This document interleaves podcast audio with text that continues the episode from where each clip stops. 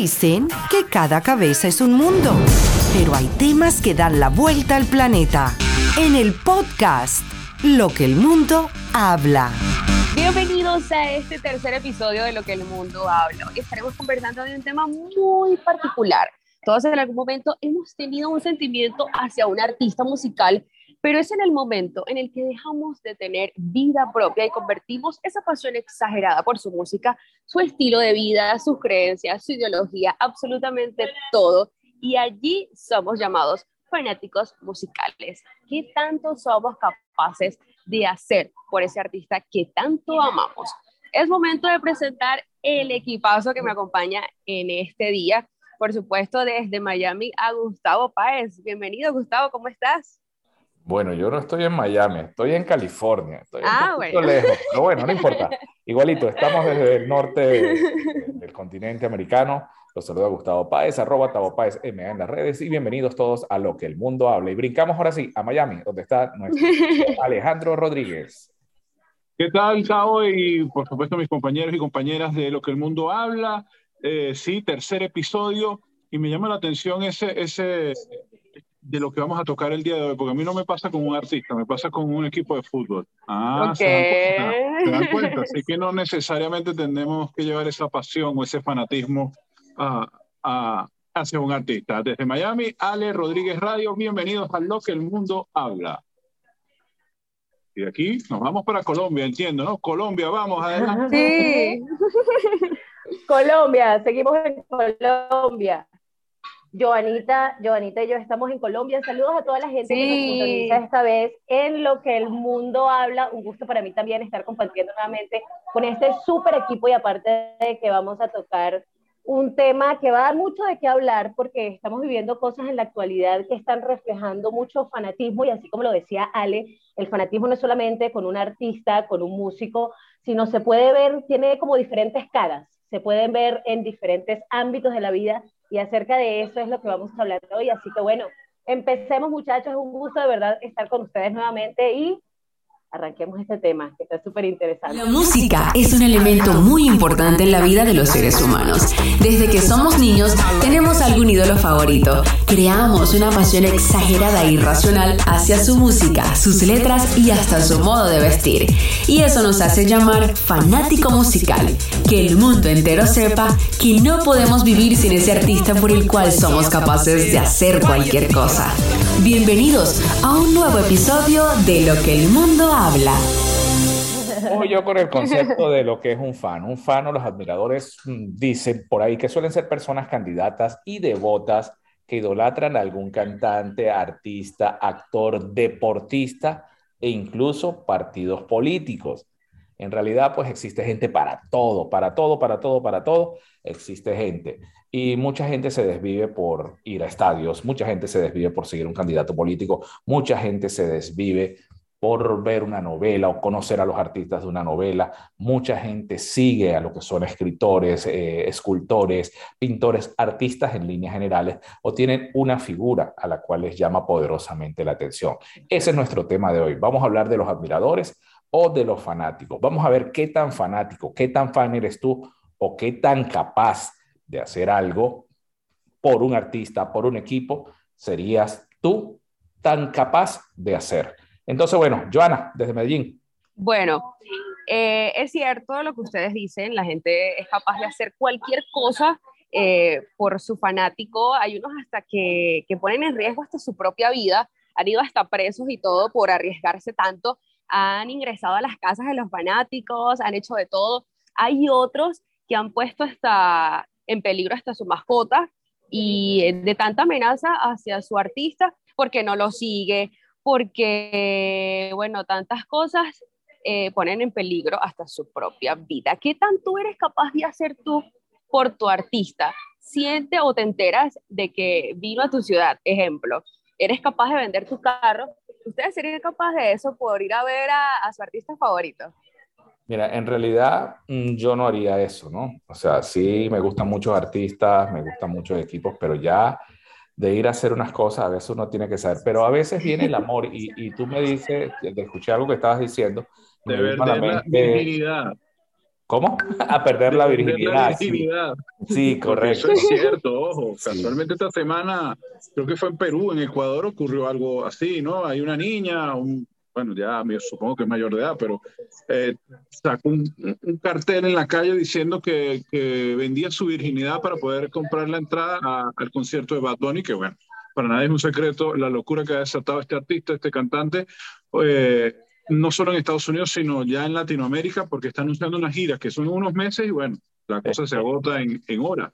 Es que yo creo, yo creo que eso es un caso aparte, ¿no? Que eso lo vamos a tocar un poquito más adelante, el caso de, de, este personaje Bad Bunny. Pero entonces lo que, lo que yo quería era, era, era, era ver, ¿no? O sea, era pensar y se me vino a la mente Selena Quintanilla. Ella fue asesinada por la, la, jefa de su club de fan, la fanática, sí, una fanática. Era la, era la presidenta de su club de fan, fue ayudante de ella y terminó asesinándola por fanatismo, porque no le quería. El caso que estaba poniendo Alejandro, de ir a vender la virginidad por ir a, a, disfrutar de, de un concierto es algo que uno tiene que pensar. Pero yo, sigue, yo seguí leyendo un poquito y decía que hay varios tipos de fanáticos. Está el detallista, el sabelotodo, el paciente, el fetichista, el mm. seguidor chicle, que es ese que está pagado, el sentimental, el obsesivo. Y bueno, en fin, hay muchos tipos de fanáticos. ¿En cuál de ellos tú te encasillas, Danielita? Me encantaría, mira, justo iba, iba, iba a levantar la mano, como quien dice, porque quiero, quiero dar mi opinión en esta, en esta parte y es que no tanto hablar de mí, a nosotros nos pasó un caso particular en la televisora del Táchira, cuando hacíamos el clan y este tipo de programas juveniles, pues uno se encontraba con ciertos fans, pero tenían como un nivel normal, ¿no? No eran aquellos fanáticos desesperados ni obsesivos. Pero llegamos a tener uno, un chico que de hecho afectó a un montón de personas, no fue solamente a mí o a los chicos que trabajaban conmigo, sino que se empezó a, involucrar como en la vida y en las cosas personales de muchos de los locutores de las radios en San Cristóbal. Y el tipo nos llegaba a amenazar, nos esperaba afuera de la televisora y de las emisoras. Eh, varias veces tuvimos que acudir a la policía para que pues hablara con él, para que hablaran con su mamá. Luego nos enteramos que tenía era como un problema mental, ya él venía como con sus cositas y por eso actuaba de esa manera.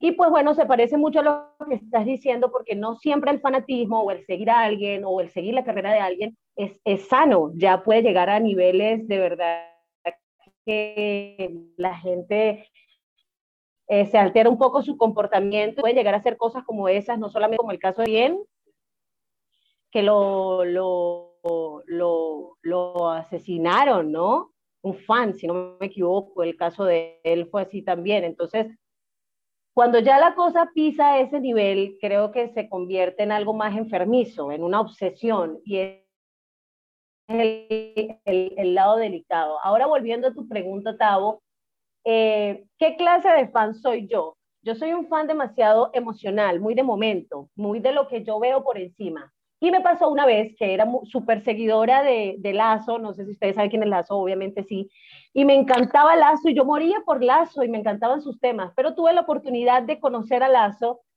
y hasta ahí me llegó ese, ese fanatismo. Esa es la parte triste y es donde todo puede cambiar porque ya no, no es lo mismo, no es lo que te esperas, no es ese artista con el que sueñas y el que tienes idealizado, sino que te consigues como con una especie de pared y bueno, ya se te cae el encanto. Desde esa vez, desde esa decepción que tuve con ese artista y ese fanatismo que viví, ya eso mermó en mí, ya ahora soy más consciente de ese tipo de cosas, ya no me pasa. ya sé que me pueden desilusionar muy fácil. Yo creo que esas son cosas que pasan eh, cuando uno es más joven, ¿no? En esa cuando pasa de esa adolescencia a la juventud, que empieza a conocer un género, que empieza a conocer un artista, que empieza a, conocer, eh, obviamente no podemos comparar de repente como cuando Tavo era joven, más joven, o cuando yo era joven, o cuando ustedes eran más jóvenes, porque son totalmente diferentes eh, la, la, no vamos a llamar la época, pero sí los años y nuestros gustos musicales o nuestros gustos sobre algo, en el caso, podríamos decir, un deporte o algo por el estilo pero yo creo que eso también eh, hoy en día lo que estamos viendo de repente nos no nos escandaliza, pero nos asombra un poco diciendo, de verdad, yo no haría eso. Entonces yo creo que de repente mm, para el mundo en que estamos viviendo hoy es algo seguramente muy normal porque son fenómenos que con la velocidad de la globalización y las redes sociales, eh, antes no había eso. De repente, cuando uno era fanático de algún artista o algún... Y ojo, en mi, en mi caso particular, mi, mi, mi, fanatismo en ese momento era hacia la banda Guns N' Roses, que, y, uno de lo que medio podía leer era cuando iba a Sudamérica, era ese mismo fenómeno que tenía Bad Bunny, que agotaba entradas, eh, pero que escuchaba cuanto comentario de prensa escrita, porque básicamente era por periódicos que nos enteramos o con, algún noticiero por allí que, que, daba el resumen de lo que hacía la banda, que llegaba tarde, que escupía a la gente. No hablando específicamente de Axel, que era bastante mal portado, porque él tenía un, un comportamiento muy, en Estados Unidos estuvo preso, siempre hubo ahí el famoso concierto ese de San Luis con Metallica que se suspendió y entonces destrozaron el lugar, en fin, ese tipo de cosas que de repente en ese momento te escandalizan, que te hacen vender más, más, eh, más discos, supongo yo, y que hoy en día adaptado a nuestro mundo llega más rápido y a más gente y por eso vemos ese fenómeno de, de locura de la gente. Pues. Sí, lo, lo, que dice Alejandro tiene hasta cierto punto razón, pero, pero si yo me pongo a ver, yo tuve la oportunidad, y Ale también, de viajar mucho a diferentes conciertos por la radio, y eh, llevo el caso de Rock en Río. Rock en Río es un festival donde fueron siete días de concierto, donde en el espacio donde se realizaba el concierto entraban más de 100 mil personas, y fueron 100 mil personas cada día es impresionante, por supuesto, el, el, la presentación, el, crew que había en ese momento era impresionante y lograban ellos, pues en una parte determinada, ver la cantidad. Yo tuve la oportunidad de ver gente desmayándose por Guns N' Roses, pero al igual tuve la oportunidad de ver gente llorando por Sting de una manera que pareciera que le estuvieran cortando la vena. Entonces, ese mismo fenómeno se está repitiendo ahora con, con otro tipo de música, con otro género, con otro cantante, porque las cosas están pasando. Quizás lo que no cambia mucho es el fanático deportivo, porque decir algo, Alejandro es seguidor de un equipito de España, ¿verdad? De la capital de España, que no quiero nombrarlo. Entonces, a él le, le, gusta desde hace mucho tiempo, mucho, mucho tiempo atrás. Exactamente. Igual yo soy seguidor del gran y glorioso Barcelona Fútbol Club, ¿verdad? Entonces, es las cosas que nosotros tenemos que mirar, ¿no? O sea, somos seguidores no desde ahora, no porque está Messi, Messi ya se fue, qué carrizo, estamos pasando por una etapa de reconstrucción, pero yo sigo al Barcelona desde que estaba muy, muy, muy pequeño, estamos hablando de... de... Hablabas de eso, Tao, y de verdad pasé mal la tarde en el juego que tuvo contra, contra el PSG, pero era que me puso de mal humor, o sea me, me, me, puso, porque en el minuto 93 que te hagan ese gol por, y lo mal que estaba jugando, entonces yo dije, no, eso, bueno, sí, perdió, pero me entró fue un mal humor. Entonces, y la sacaron barata. que estamos hablando. Y o la sea, sacaron barata. Exact, exactamente, porque aparte que ya venías preocupado con un nivel de ansiedad de tres por lo mal que están jugando, fíjate lo que se puede transmitir. En un mundial creo que pasa mucho también, porque hay gente pero, ok, esto estamos llevando a un nivel de un país, que hay gente que de verdad se, se apasiona y se pone a llorar y, o sea, para que, para que veas que esto va más allá como que de, los sentimientos y de, de, de, un, de, una afición, ¿no? A ver, a ver, Ale, te pongo una pregunta y también se la paso a Daniel y se la paso a, a Joana, ¿no? Por decir algo, se presenta el Real Madrid en Miami tienen un juego contra el Manchester City y van a jugarlo en Miami. Ese mismo día tú tienes una actividad del colegio de Sabrina, de tu niña. Pero tú te regalas las entradas en primera fila. ¿Qué haces? ¿Qué haces? Te la pongo ahí. Igual, o sea, ¿qué, qué, Mira, ¿qué ya me pasó algo parecido. El Barcelona vino con el Real Madrid hace unos cuatro años acá, que todavía estaba Cristiano, todavía estaba Messi, y tuvimos la oportunidad de ir y bueno, por, por razones de fuerza mayor no pude ir. O sea, si eso me llegara a pasar, ahí sí digo, bueno, regalo las entradas y vinieron acá, ojo, vinieron todas las estrellas o por lo menos las más importantes en ese tiempo que era Cristiano y Messi. Y, o sea, por, con mucho dolor y si me ocurriera eso, pues obviamente no puedo dejar de ir a lo que va a ser mi hija que por ir a un juego de fútbol. O sea, ya, ya vemos que Alejandro entra en el fanático que no es obsesivo, ¿verdad? Alejandro se define sus prioridades, quizás también el grado de madurez que tiene Alejandro, que quizás no la puede tener un teenager, un adolescente. Dani.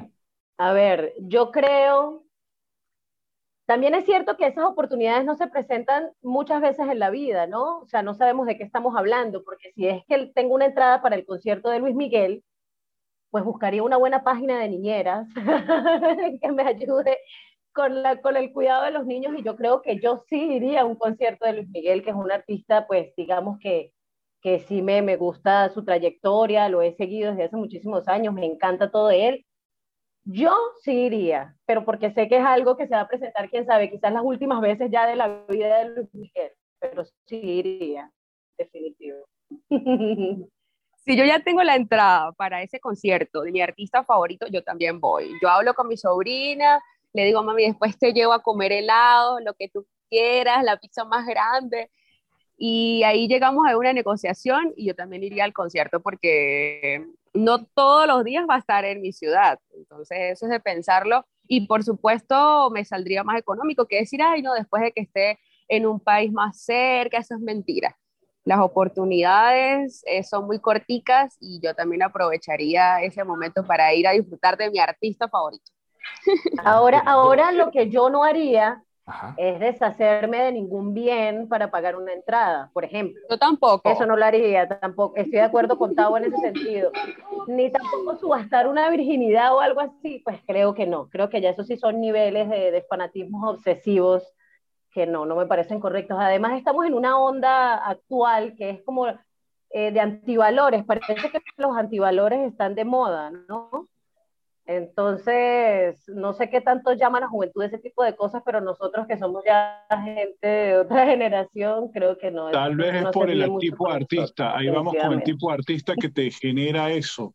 Vamos a estar claros, Bad Bunny. Es la influencia, la influencia. voy a contar algo otra vez particular. Yo tengo ya entradas para Bad Bunny que voy a irlo a ver en agosto, pero ojo, yo no es que voy porque me encanta, o sea, voy porque si no tengo nada que hacer ese día y tal, y voy y, y, disfruto el espectáculo como tal, pero obviamente un artista como Bad Bunny, donde la mayoría de las letras es dedicada a, a, esta juventud de, hoy en día, a, ese, a esa historia de amor y perreo entre los jóvenes que lamentablemente hay hoy en día, eh, es eso, por eso es que nos, vuelvo y te repito, nos escandaliza, es como los jóvenes hoy están haciendo cualquier cosa para poder ir a ver un artista de esto. Tal vez, como te digo a nosotros, no, no, no nos ocurre. Yo soy catado, ni, ni que se las regalen, creo yo. yo la recibo, me la regalan, la recibo, pero la revendo también. Pero, pero fíjate. yo también, yo también. ¿Qué, fenómeno? Qué fenómeno qué fenómeno tan particular, ¿no? Y, nosotros cuando estábamos en la preproducción de esto decíamos que íbamos a caer en ese tema, ¿no? Qué fenómeno tan particular. El Sophie Stadium es el estadio donde se va a presentar Bad Bunny aquí en, Los Ángeles, en el área de Los Ángeles.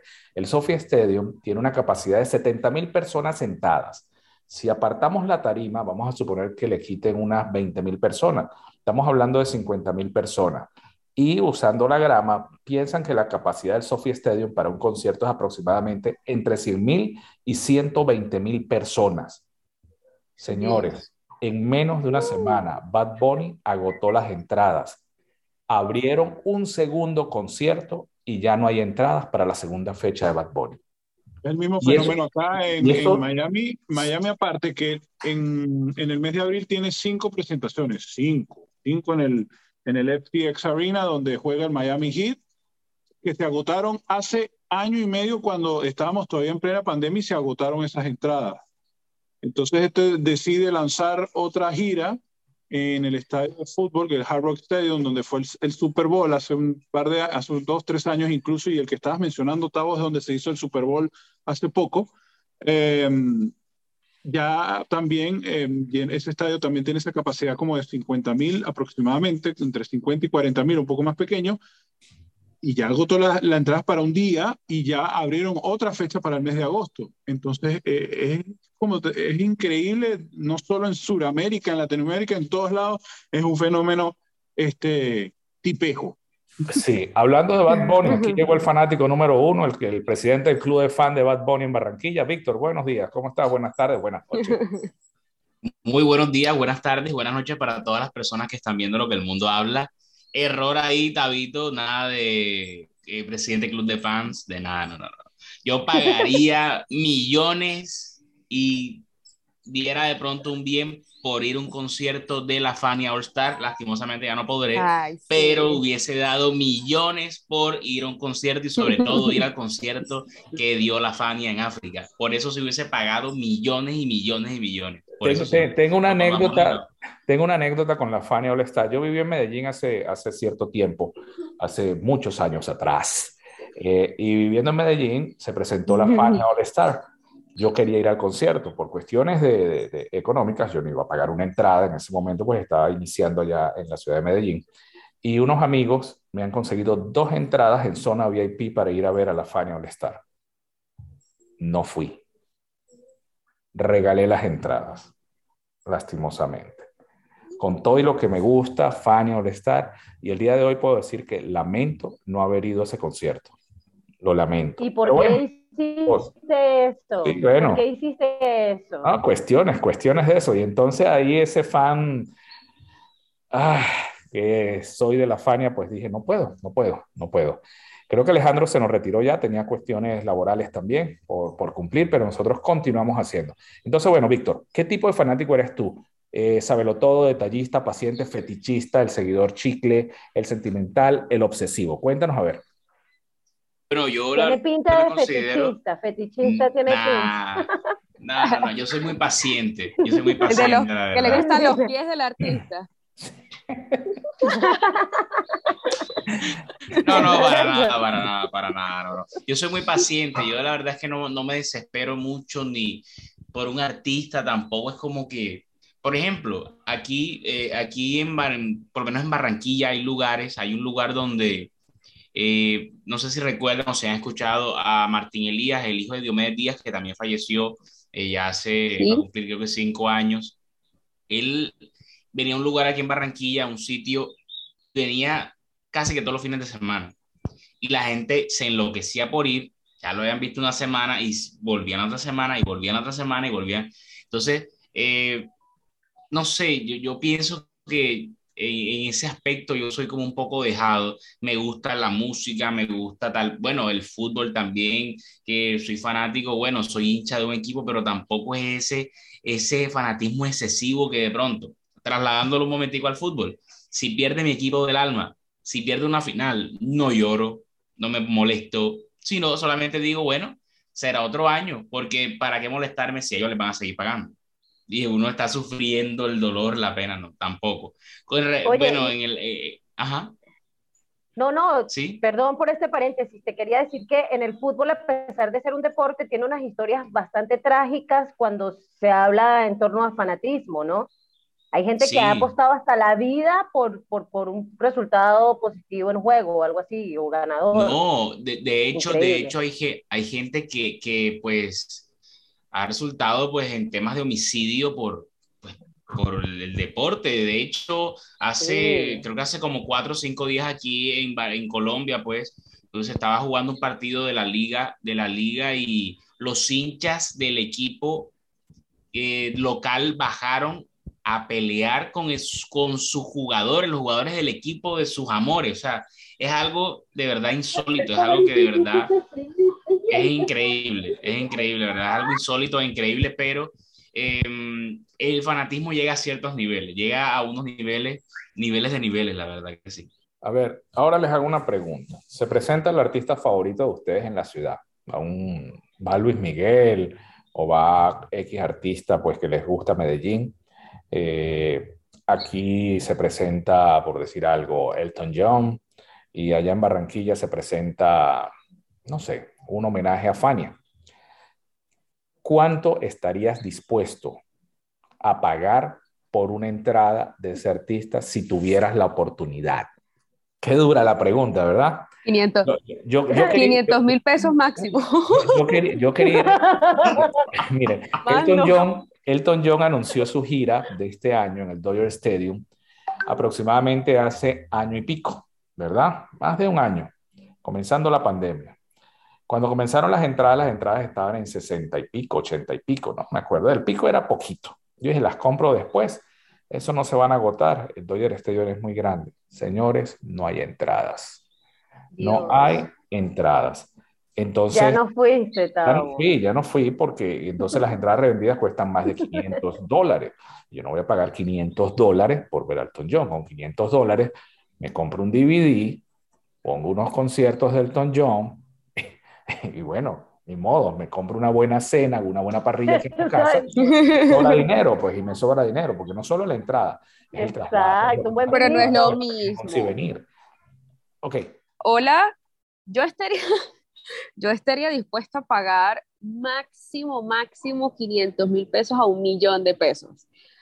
Pero sería como que mi monto máximo, porque más de ahí no, lo invertiría en otra cosa. Eso, eso o haría lo que ¿Eso es el equivalente a cuántos dólares, más o menos? Como a 300. De 200 a 300 dólares. Muy poquito. ¿Qué estarías dispuesta a pagar? Bueno, honestamente, eh, yo no soy de conciertos. No me gusta ver. Si he ido conciertos en mi vida ha sido a dos en la de adelante y el resto a tranqui. Yo no soy persona de conciertos, yo personalmente estoy clara que no gastaría dinero para ir a ver un concierto de un artista. No lo haría porque no lo he hecho, no me motiva, no me mata ir a comprar una entrada, no me muero por ir a verlo. Yo no lo gastaría. Pero si viene Luis Miguel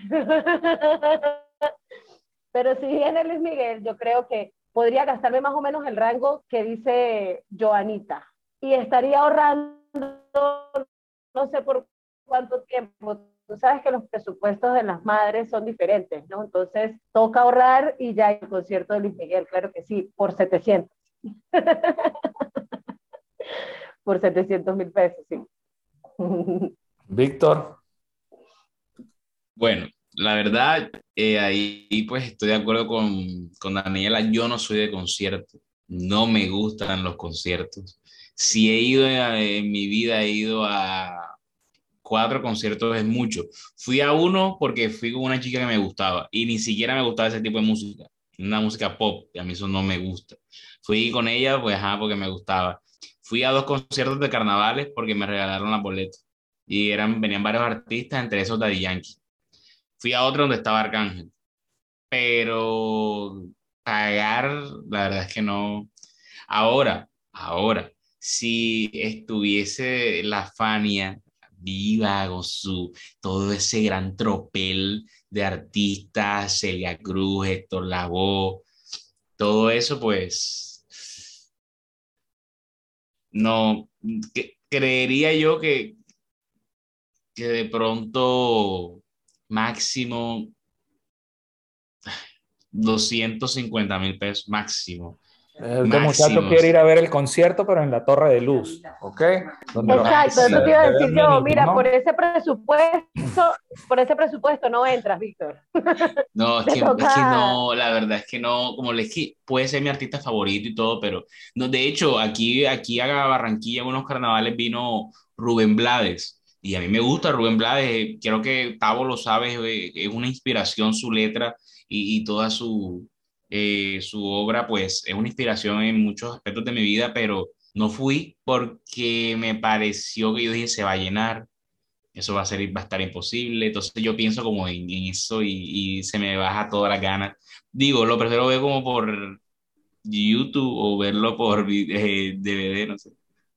Miren, yo, yo, les digo algo. para mí, para mí estos escenarios son peligrosos. Son peligrosos para la gente pequeñita. Yo sí he tenido la oportunidad de ir a conciertos y le digo que la, la, emoción o lo que se siente en un concierto no se siente viéndolo por televisión o viéndolo por un video.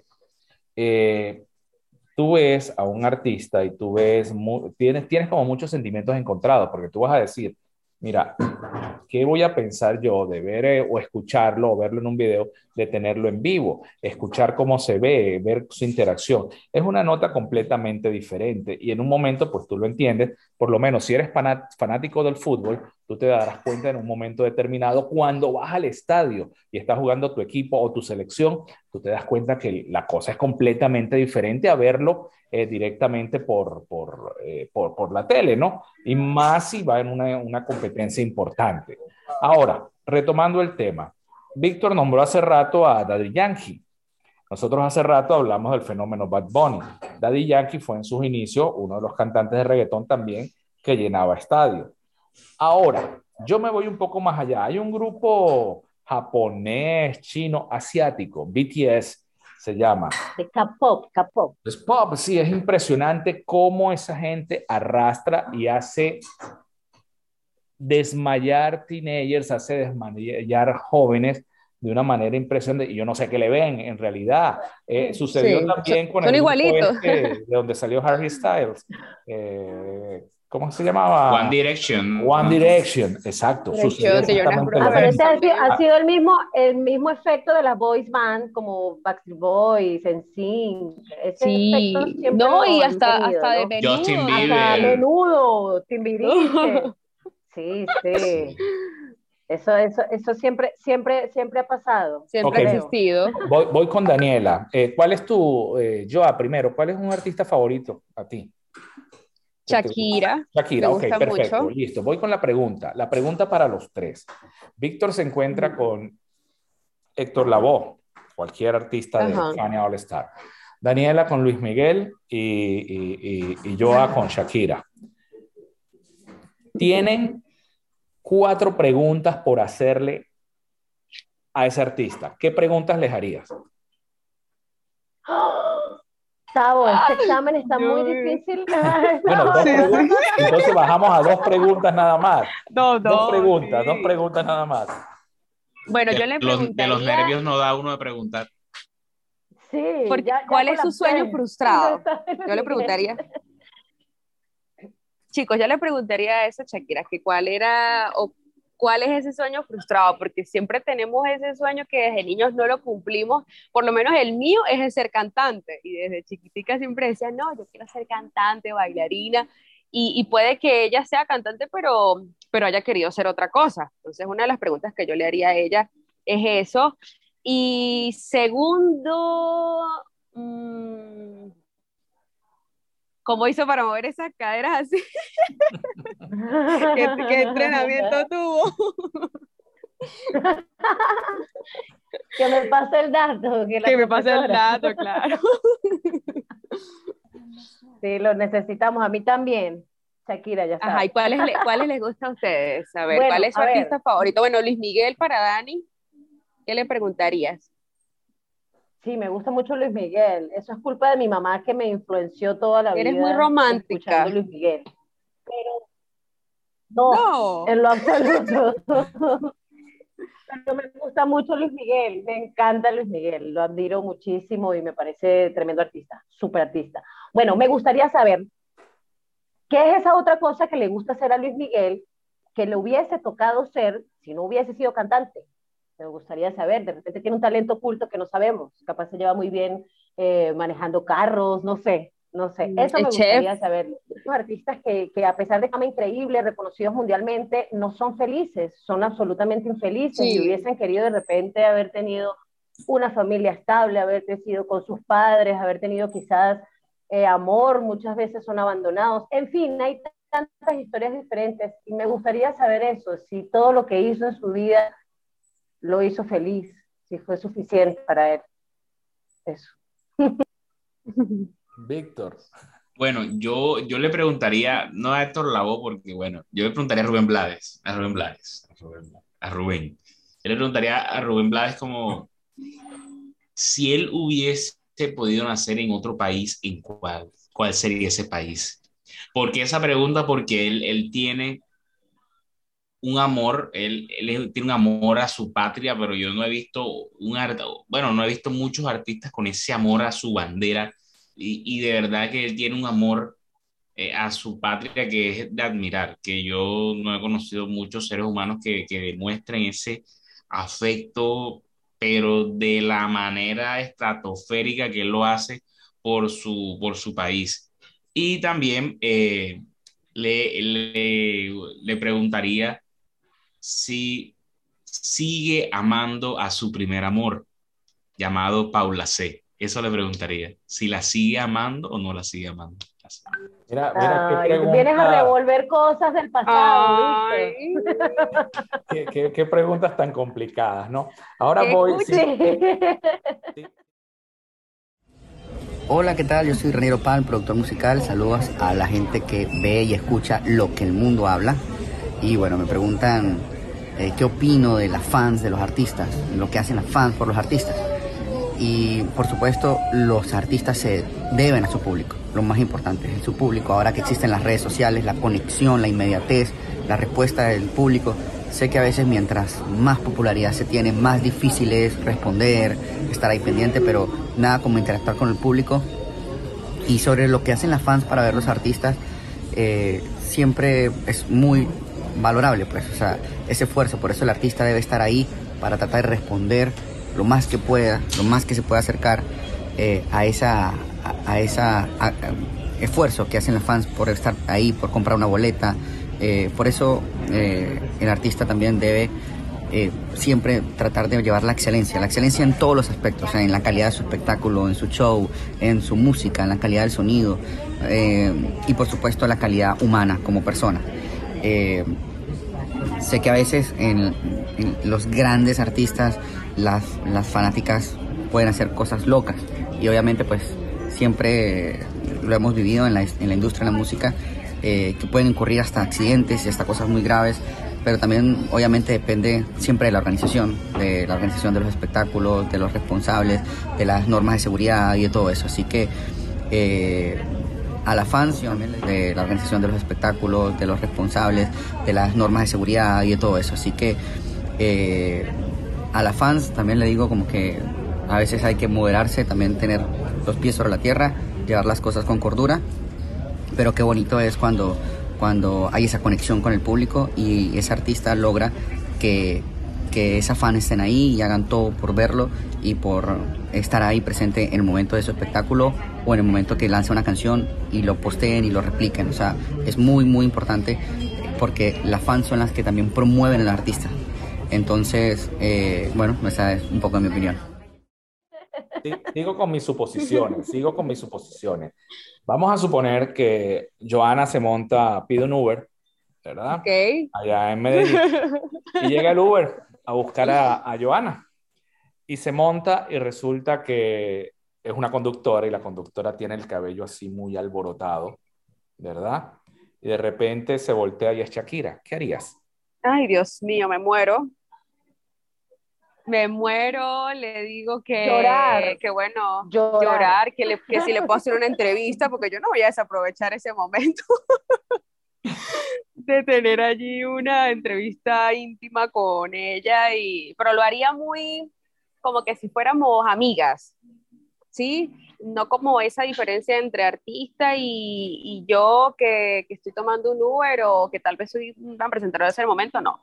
Lo haría como más jovial, y aprovecharía el momento a ver si, si cantamos hasta una canción, pero de verdad que, que no perdería la oportunidad en, en conversar con ella y, y que porque está manejando. sí, aprovecharía esa oportunidad de grabar con ella. sí, Víctor, sin plata, Shakira. Víctor, te encontraste con Shakira en un taxi. ¿Qué harías? Con Shakira. Ajá. Digamos que es Celia Cruz, Víctor. No, no, no, Celia Shakira. Cruz en un taxi. De, no, de más allá viene Celia. Shakira, me encontré con Shakira. Primero le saco la foto. Bueno, Shakira, una foto. Dan una foto con Shaki y. eh, que pues. Me, sí, le haría de pronto una entrevista muy corta de los nervios. No sé, tal vez si sería como fluida o no, pero sí le haría como una pequeña entrevista y le diría que me dé que me dé un besito en la mejilla y me haga un video así corto, o sea, sin duda. ¿Y, Dani? Yo me tomaría la foto, la respectiva llorada por el shock, el impacto. Sí sé cómo reacciono mm. cuando veo a alguien famoso que me gusta. Me empiezo como, ¡ah! ¡ah! me ha pasado. Entonces, sí, después de ese momento, eh, hablaría, hablaría con ella un rato, haría el respectivo video, tomaría la foto y le diría que me dé trabajo. ¿Qué, qué hay para hacer? Le diría, Shakira, ¿qué hay para hacer? Puedo ser su, asistente. Shakira, ser puedo ser tu niñera. ¿Qué necesitas? ¿Qué te hace falta, Shakira? Me tienes, me tienes en tus manos ya. Entonces, eso lo aprovecharía, claro. tremenda oportunidad laboral, excelente. Haría mucho eco en la hoja de vida esa, esa, esa experiencia. Sí. Eh, Por favor, niñera de Shakira, podría ser la niñera de, de cualquiera. Dios mío, tremenda hoja. Fíjense algo, nosotros, nosotros pensamos que no somos fans y, y si nos ponemos a ver, pues sí somos fans de, de uno que otro artista sin Sí. llegar a ser ese fanático obsesivo, ¿no? Sin llegar a ser Sí. ese fanático obsesivo, porque si nosotros vemos Shakira, ninguno había mencionado a Shakira hasta que lo nombró, lo, lo nombró Joana. Yo no me había acordado de Shakira, yo estuve en un concierto de Shakira y eso fue algo increíble, muy, muy, muy buen espectáculo. ¿Verdad? Comparado a, otros grandes artistas que, que, que, yo he visto. No puedo decir de, de, Shakira, pero entonces fíjate, nosotros sigamos a ser fanáticos en un momento determinado para poder nosotros hacer esto. Igualmente en la parte deportiva, como lo hablábamos con Alejandro, como lo hablábamos con Víctor. Ahora, tocó, vamos a tocar ese tema fundamental, a retocar el tema, reggaetón. ¿Por qué el reggaetón tiene tantos fanáticos? Particularmente a mí no me gusta el reggaetón. Yo no pagaría ni iría a un concierto de reggaetón, aunque, ojo, en San Cristóbal vi a J Balvin y a Raycon, okay. el líder, en que San no Cristóbal, en un concierto de vallenato. ¿Ok?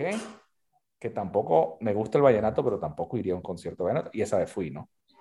Esa vez fui. Sin embargo, sin embargo, el reggaetón, exacto, sí, fue por sin embargo, este, yo no iría a un concierto de reggaetón, particularmente el reggaetón desde sus inicios, cuando era Baby Rasta y gringo. De en los 90. Y en los 90 y los cuentos de la cripta, ¿verdad? Que era un reggaetón algo, era una música que no sé, muy básica y todavía sigue siendo una, un ritmo musical muy básico, fanáticos. Pero tocamos el tema del reggaetón porque el reggaetón ha sido un fenómeno en Latinoamérica. Al punto está que ha sido considerado uno de los artistas de reggaetón como mejor escritor en uno de los grandes premios. Entonces, ¿qué pasa con el reggaetón? ¿Por qué piensan ustedes que el reggaetón ha traído tanta, tanta, tanta masa de poder agotar entradas en pocos días y hacer segundas fechas y terceras fechas? Yo pienso que por sus libres letras, o sea, van muy directas, eh, han sido como que, bueno, tengo ganas de ti, y quiero hacerlo todo contigo, o sea, ese tipo de cosas que a los muchachos pues les gusta. Y además esa mezcla entre electrónica que también ha tenido, eh, ha gustado muchísimo, ¿sí?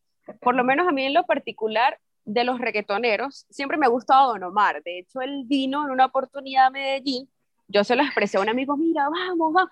Él me dijo, no, ve, eh, por, velo por YouTube tú y ya, y yo me quedé como que no, pero es que siempre me ha gustado Don Omar y eso es una de las cosas que me arrepiento de no haber ido a ese concierto porque me gusta mucho ese artista y es mi reggaetonero favorito. Y pienso que es eso, por lo menos él, eh, sus letras también son así y, y, me gusta mucho como es él, no sé por qué me gusta, pero me gusta. sí. Ya rodó la primera reggaetonera aquí en el equipo. Yo. Sí. O sea, yo, yo, A ver, bueno, la pregunta, si, si iría a un concierto de reggaetón, yo sí iría, sí iría porque eh, no es favorito, no que escucho todo el tiempo, toda esa gente, la pasé escuchando esta música y pues sí ha sido como parte de mí, la he vivido y a pesar de que no me gusta, no estoy de acuerdo con muchos exponentes de este género, me molestan sus letras, eh, sí, sí iría, pero, pero solo por pasar el rato, solo por, por escuchar la música, no porque me muera por el artista, ¿sabes? Por perrear no, un rato, vamos a decir, por bailar un rato. Sí. Exacto, exacto, por, por pasarla bien. Pero, ¿sabes qué? Tavo decía que a qué se debe este, este, este, ¿cómo Fenómeno. la palabra que usaste, Tavo? Este fenómeno del reggaetón. Yo creo que esto ha pasado en muchas generaciones, pero pues con distintos tipos de música. Yo no sé, yo sé si se acuerdan. Iba a decir, no sé si se acuerdan, pero claro que se acuerdan. Antes del reggaetón estaba de moda un género que tampoco era tan suavecito, era bastante subliminal y tenía letras un poco subidas de tono. No, no, no. Era el merengue bomba. Yo no sé si ustedes se acuerdan del merengue Ah, bomba. sí. El Proyecto 1, Sandy Papo, eh, toda esta gente, el grupo 10, y toda esta gente que era como merenguera de esa época. El, el merengue bomba también tenía unas letras bastante fuertes. Sí. Lo que pasa es que con el tiempo la cosa se vino haciendo, se vino haciendo un poco más explícita con el reggaetón y explotó hasta lo que tenemos hoy en día. Y ahorita, Pero y no ahora que sé, lo ya se nombras, venía como gestando. Y, y- y ahora que lo nombras, el baile del merengue bomba, el merengue house, como, como lo conocíamos nosotros, eh, era también, la piernita iba para el medio, entre pierna y pierna, entre el Claro, y el y todo eso, yo me acuerdo. Pegadito así tipo lambada. Sí, Sí. parecía más el tormento, entonces más, que que la la moda cosa parecía venía tormento. Sí. Ajá, Víctor, ¿y tú? Exacto, exacto.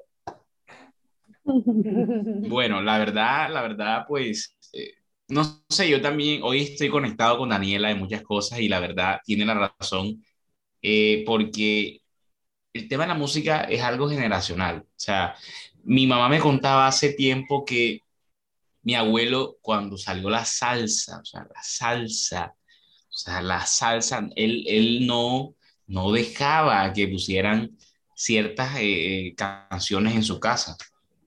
La salsa de Ricky Ray, Bobby Cruz, de la Fania en general, y que no te dejaran escuchar lo que fuese un género al inicio prohibido por, por lo que te llevaba a ser, que te descontrolaba, te emocionaba. Eso es lo que sucede ahora mismo con el reggaetón. Es un tema generacional, eso es un tema de generación que, que va, pues, va evolucionando. Ahora bien, el reggaetón tiene una evolución que es de, de reggaetón al famoso trap. Ahora porque ahora hay, hay, eh, de pronto hay artistas que se basan en el trap. Entonces hay algo ahí. El, el, el reggaetón viene de, primero, el rap, por lo menos Vico sí, Vico sí, que es muy famoso, fue, dicen que fue el pionero de... Y entonces él viene con el rap, luego evoluciona un poquito el reggaetón y eso le abre la puerta a muchos artistas, entre esos Daddy Yankee, eh, Teo Calderón, en fin. Y es un tema como, pienso yo que es un tema eh, eh, de, que va más allá de la letra, va más allá de la letra. Para mí lo que va ahí y lo que a la gente se le hace pegajoso es por el beat, el famoso beat. Eh, eh, eh, ese, ese, ese, ese tono, ese ritmo, el bajo, el boom, boom, que te, a ti te hace, o sea, es pegajoso. Hay canciones que a mí no me gustan, la letra son desastrosas, pero el beat tú haces así, inconscientemente haces así, y tú dices, qué letra tan fea, y tú haces así. Es eso, ese es el beat y eso es lo que a la gente como que la envuelve y te termina mentalmente, ya te entra la canción y no, no te gusta, pero la, la tarareas, la tarareas. Entonces, eso es más que todo lo que pienso que lo que está pasando. No iría a un concierto de reggaetón que he ido por pues cuestiones de enamoramiento, he ido, pero no, no, no a voluntad no. Fíjate, yo estuve leyendo un artículo, Víctor, hace cierto tiempo y hablaba de lo básico, cuando yo dije, cuando hice la introducción a esta pregunta, hablaba de lo básico del reggaetón, ¿no? Y justamente lo que tú dices, dicen que, que se basa en el ritmo del tambor, ¿verdad? Vamos a ver, de los drums. Entonces, si tú te pones a ver, son muy parecidos al, al ritmo que utilizaban nuestros aborígenes, ¿verdad? Para sus bailes y todo eso. Y dicen que por eso justamente es uno de los efectos que ha causado el reggaetón en las masas. Aparte de, como dice Joana, es la simplicidad también que tienen las letras. Sí. Son unas letras muy simples. Eh, el meme ese que dice que lo que le comparan a Gustavo Cerati con Bad Bunny con respecto a las letras, o Ricardo Arjona con Bad Bunny. Entonces, este, los comparan en cuanto a la parte de, de, de la forma de, de, componer. Entonces dicen, este lenguaje es artístico, este lenguaje es básico. Entonces, ¿cuál de los dos ha, ha, pegado más? Los dos han pegado más, pero quien ha tenido más auge en un momento determinado ha sido el de las letras más básicas. Quizás que, que, que nos estamos volviendo como que se nos olvidó la parte de, de la poesía, que ahora hay que decir las cosas de frente. Pues, bueno, son cosas. Pareciera. Sí, señores. Se nos acabó el tiempo. Desde California, Estados Unidos, en la ciudad de Riverside, se despide Gustavo Páez, arroba Tavo Páez MA en las redes. No se olviden de escucharnos a través de eh, Actualidad Radio 1040 AM, a través de Éxito 107, la radio del sur de Miami, por supuesto, a través de la Mega 102.1 en San Cristóbal, de Euro Latin Radio en España y nos pueden visualizar por la TRT, la televisora regional del Táchira. Se despide arroba GMA en todas las redes sociales. Un beso para las chicas, un abrazo para los muchachos y bueno, se despiden mis compañeros. Bueno, desde Medellín, arroba yo aviso guerrero, gracias por estar. Un gusto haberlos acompañado en este tercer episodio que la pasamos muy bien, este tema interesantísimo sobre los tipos de fanáticos. ¿Qué tipo de fanático eres tú? Es para analizar durante todos los años, ¿has tenido algún fanático en la música, en los deportes, eh, bueno, en las cosas que te gustan? Entonces, si quieres interactuar con nosotros, ya lo sabes, que pues nos gusta saber eh, acerca de los temas que quisieras escuchar acá en lo que el mundo habla. Gracias a cada uno de ustedes por estar pendientes. Ya saben que estoy en el Instagram como arroba yo a piso guerrero. Hay una noticia que me hizo muy feliz de las últimas cosas que nombró Tau y es que nuevamente nos vamos a ver en la televisora del Táchira y eso para mí es como volver al hogar. Así que yo no sé si ya nos estamos viendo. Tau, aclárame eso. ¿Ya nos estamos viendo en la televisora del Táchira? No, no, no, todavía, todavía, Dani. Pronto, pronto, pero cuando veamos en la televisora del Táchira quiero saludar a toda esa gente que siempre está en constante comunicación conmigo y me pregunta que cuándo voy a hacer este tipo de cosas, pues bueno, ya van a tener la oportunidad de vivirnos nuevamente y de tenernos allí en la pantalla de siempre. Gracias a todos los que nos apoyan a través de las redes y están en constante seguimiento de todo lo que estamos publicando. Recuerden que mi Instagram es arroba fashioni con doble N, fashioni, como suena. Un abrazo a todos, que Dios los bendiga y nos vemos en una próxima oportunidad. Víctor. Bueno, mis amigos de lo que el mundo habla, gracias eh, por estar aquí en otro episodio, un episodio bastante chévere, un episodio particular y un episodio que todos disfrutamos, sobre todo pues conversar en este ratico eh, ameno. Ya lo sabe, estuvo por acá el popular Torvik TV, así me encuentran en redes sociales, Torvik TV, tal cual, y los esperamos en el próximo episodio de Lo que el mundo habla. El podcast. Lo que el mundo habla.